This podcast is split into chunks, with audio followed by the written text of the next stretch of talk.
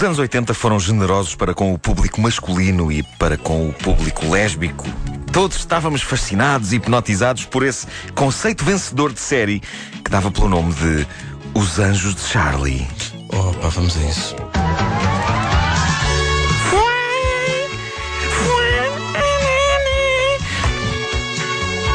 Que música magnífica. Epá, que recordação incrível. Isto dava à quinta-feira à noite. Olha, e, e eu parece que estou a ver a reunião criativa onde esta série nasceu. Pá, o que era giro era uma série em que uma boa zona combate o crime. Então, e se fossem duas boas zonas a combater o crime? É pá, quem põe duas põe três. Três boas zonas, foi a conta que Deus fez. Então, e se fossem dez boas zonas a combater o crime? Não, demasiado caro, começamos com três. Depois logo se vê. Ok, está feito. Quando é que podem começar a escrever? Calma, calma. E o nome para isto? Que tal? Boas Zonas Combatendo o Crime. Não foi este o nome que ficou. Não foi. Se bem que não era mau. Mas, eh, e, e além disso, a série nunca passou das três. Mas Três Anjos foi o suficiente para nos cativar. Os Anjos de Charlie, ver os Anjos de Charlie pelos anos 80 fora era uma experiência hipnótica decisiva para a nossa evolução enquanto homens. E para as miúdas era uma poderosa manifestação de girl power, capaz de as emancipar e de as estimular no sentido de nos baterem.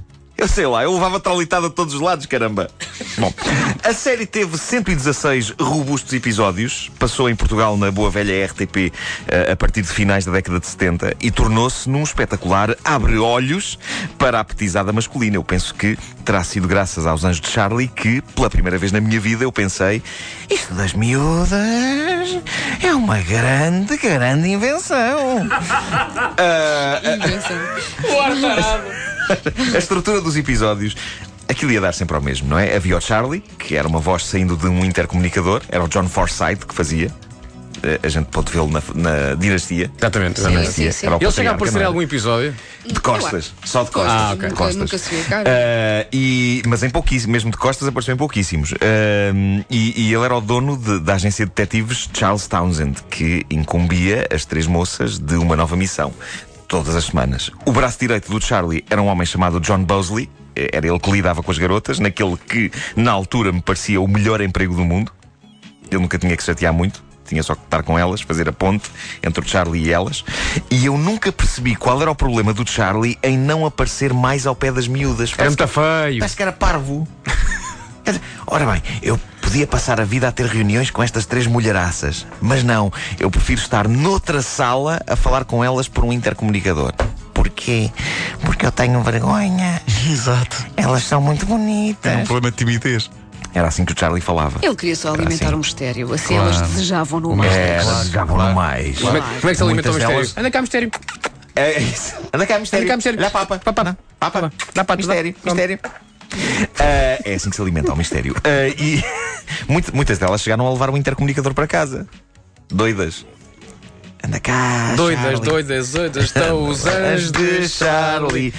Bom, ah, uma coisa de que vocês eventualmente não se lembrarão é que a mítica Farrah Fawcett só participou na primeira temporada da série. É verdade. E era quem eu queria ser. Era quem tu querias ser. Era. Ela tinha um cabelo espetacular. Pois é. Epá, pois tinha. É verdade. Deus. depois foi substituída. Tinha, sim, ah, Pois tinha.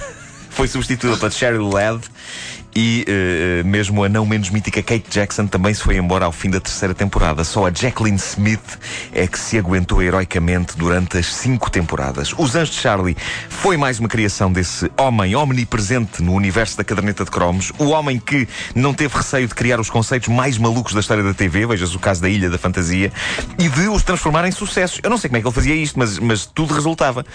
Ele era um visionário. Falo, claro, do lendário Aaron Spelling. Ah, é este, este seu pendor para produzir os conceitos mais loucos, mas vencedores da TV, atingiria o auge em 1989, quando o homem produziu nada mais nada menos do que a maravilhosamente louca série de David Lynch Twin Peaks.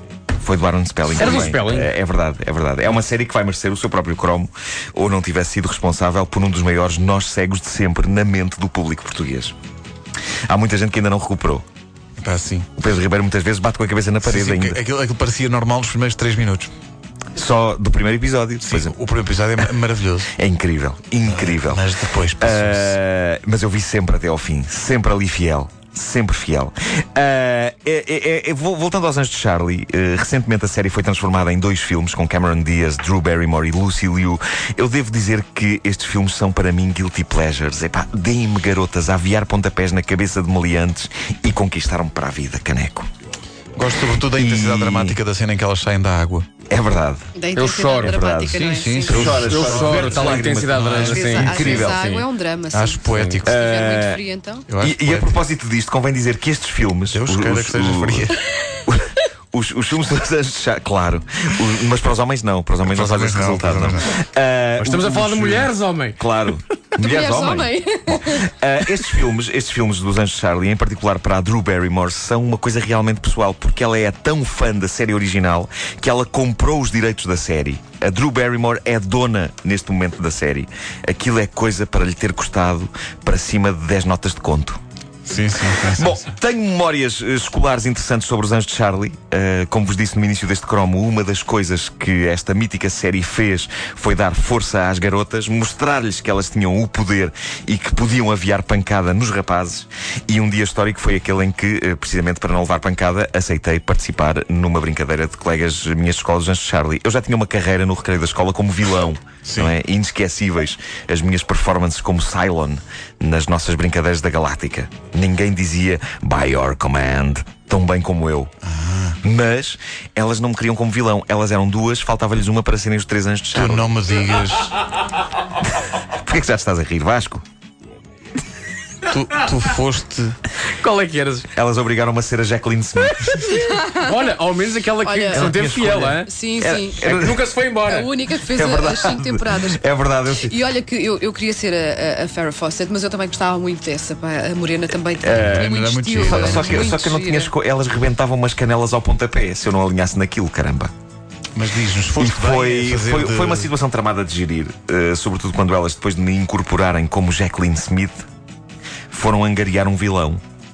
E eu lembro-me do trauma do potencial vilão perguntar: Então, mas o, o Nuno Marco faz de quê? E eu respondi logo: de agente, que é uma resposta dúbia e segura. Mas elas responderam logo: Não, o Nuno é a Kelly. O Nuno é Porque aquele. elas perceberam, ele faz da gente, da Foi- gente, da rapariga, da gente. Foi das da grandes, gente. grandes performances da minha vida escolar, depois, claro, da Helena de Espaço 1999 e da Dona Xepa no Carnaval. Vocês têm consciência de que eu podia ser uma pessoa muito mais estranha do que sou hoje em dia. Mesmo assim, apesar de tudo, até resultei de uma. Hã? Não, nem por isso é estranho. Está bem. Permitam-me que eh, termine com uma mensagem para os nossos ouvintes brasileiros. Eu não sei se vocês têm consciência, mas nós temos fãs da caderneta de cromos no Brasil. Sim. Eu não estou a falar de brasileiros que vivem cá, estou mesmo a falar de brasileiros que vivem no Vivem Brasil, no Brasil, e que descobriram esta humilde rubrica e ouvem os podcasts. E, e de vez em quando eu recebo feedback de pessoas que nos ouvem do outro lado do mar, o que é uma sensação incrível. Aliás, eu estou a considerar passar a chamar esta rubrica caderneta de cromos barra álbum de figurinhas. Sim. que é como o Brasil chama as cadernetas de cromos. Tudo isto para dizer que os Anjos de Charlie no Brasil tinham o melhor nome de sempre que uma série de televisão já teve. Espera, espera, espera, eu sei espera, é, espera, sei espera, é. Ah, Por acaso, nós aqui em Portugal de vez em quando temos algumas, alguns problemas a nível de tradução. O original é Charlie's Angels. É, não o original É de Charles mesmo, Angels. Portanto, Anjos de Charlie até está bastante bem. Está, Sim, está. está, sim, Mas no senhor. Brasil não era assim. O Brasil, a terra que chamou ao padrinho o poderoso chefão. no Brasil, os Anjos de Charlie chamou-se As Panteras. Epá, que nome espetacular. As panteras, o mais, elas, elas, elas eram sexy de uma maneira muito anos 70 TV. Eram panteras muito vestidas. Eram, eram. Por vezes com trajes mais adequados a secretárias do que a bomba Oh, pá, sexy. mas eram que havia uma Mas, era, mas era assim que a coisa funcionava, porque cabia ao espectador imaginar o que estava por baixo. Claro. E quando havia um episódio em que elas ousavam aparecer em calções ou fato de banho. Esse dia era feriado. Esse dia era feriado. Eu não, eu não ia trabalhar. Também não trabalhava. E dava à noite. Mas pronto, era feriado. A Jacqueline Smith eh, um, envelheceu muito bem, estava aqui a ver uma fotografia dela e ela de resto já não me lembrava, mas. Está ela apareceu esticadinha, no- está esticadinha. Não está nada. Apareceu em 2003 no, no filme, nos Anjos de Charlie. Pois é, faz, Fez faz um pequeno, faz um pequeno papel. cameo. Mas está muito bem. Não, não está esticadinha, que a senhora. Não, que já esticou. um- Achas? Já achas, esticou. Está um pouco repuxado. Achas? Está um pouco repuxado. Achas? Botox é o nome do meio. Achas? Então, Jacqueline vocês, Botox vocês acham isso, ah, assim também eu. eu- Super nobre o nome, parece, parece uma, uma duquesa. Jacqueline Botox Smith. Incrível, parece Camila Parker Bowles. Mas em bom. Sim. A caderneta de cromos é uma oferta TMN. Até já.